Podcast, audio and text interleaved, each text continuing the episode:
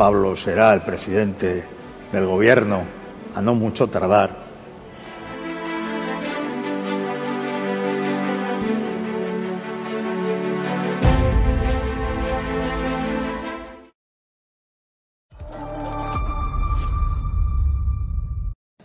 Sánchez es la nada, representa la nada. No es ni siquiera una mala persona, es un traje vacío.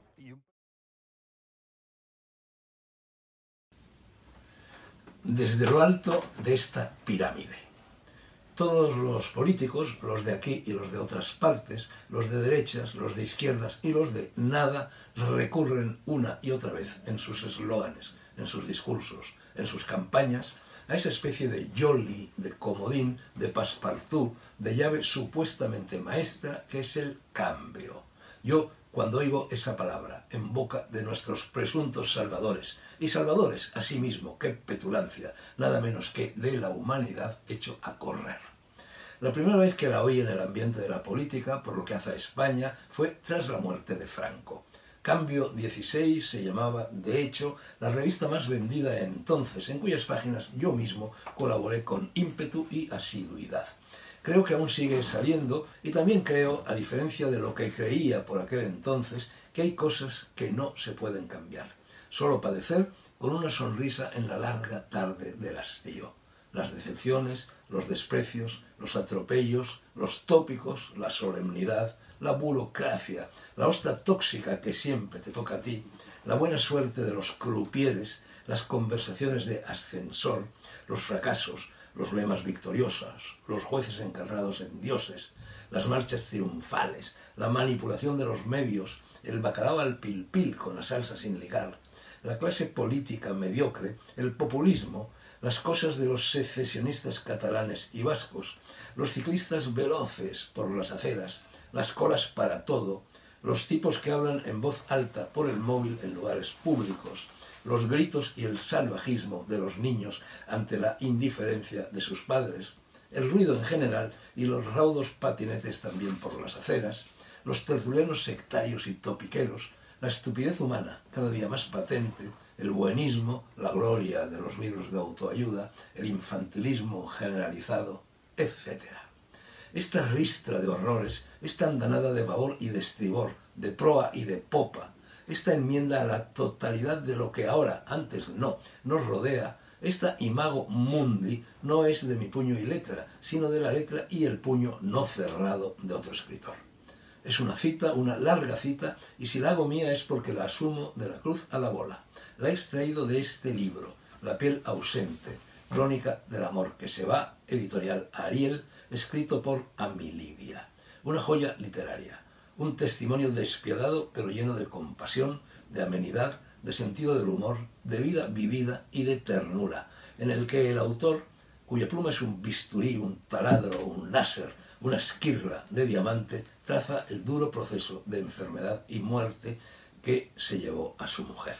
Pero al fondo a contraluz y en el carril paralelo, Amilibia describe también y denuncia el feroz proceso de entropía, maldad, insensatez e idiotez que corroe el mundo y la España de nuestros días. Caigo en la tentación de traer a cuento, a cuento sin ir más lejos de lo que se ha dicho y se ha oído hace muy pocos días en el Congreso Nacional del PSOE, otro párrafo del mismo libro. También habla del cambio para renegar de él, y dice así, no me inspiran confianza los que hablan de cambio, revolución, diálogo como pomada para todas las heridas, solidaridad, hermandad, cooperación. Y hay días que ni tan siquiera me caen bien quienes predican la lucha contra el sistema y trabajan por la regeneración. Palabras. Ya sé que el capitalismo es una mierda, pero el comunismo es peor.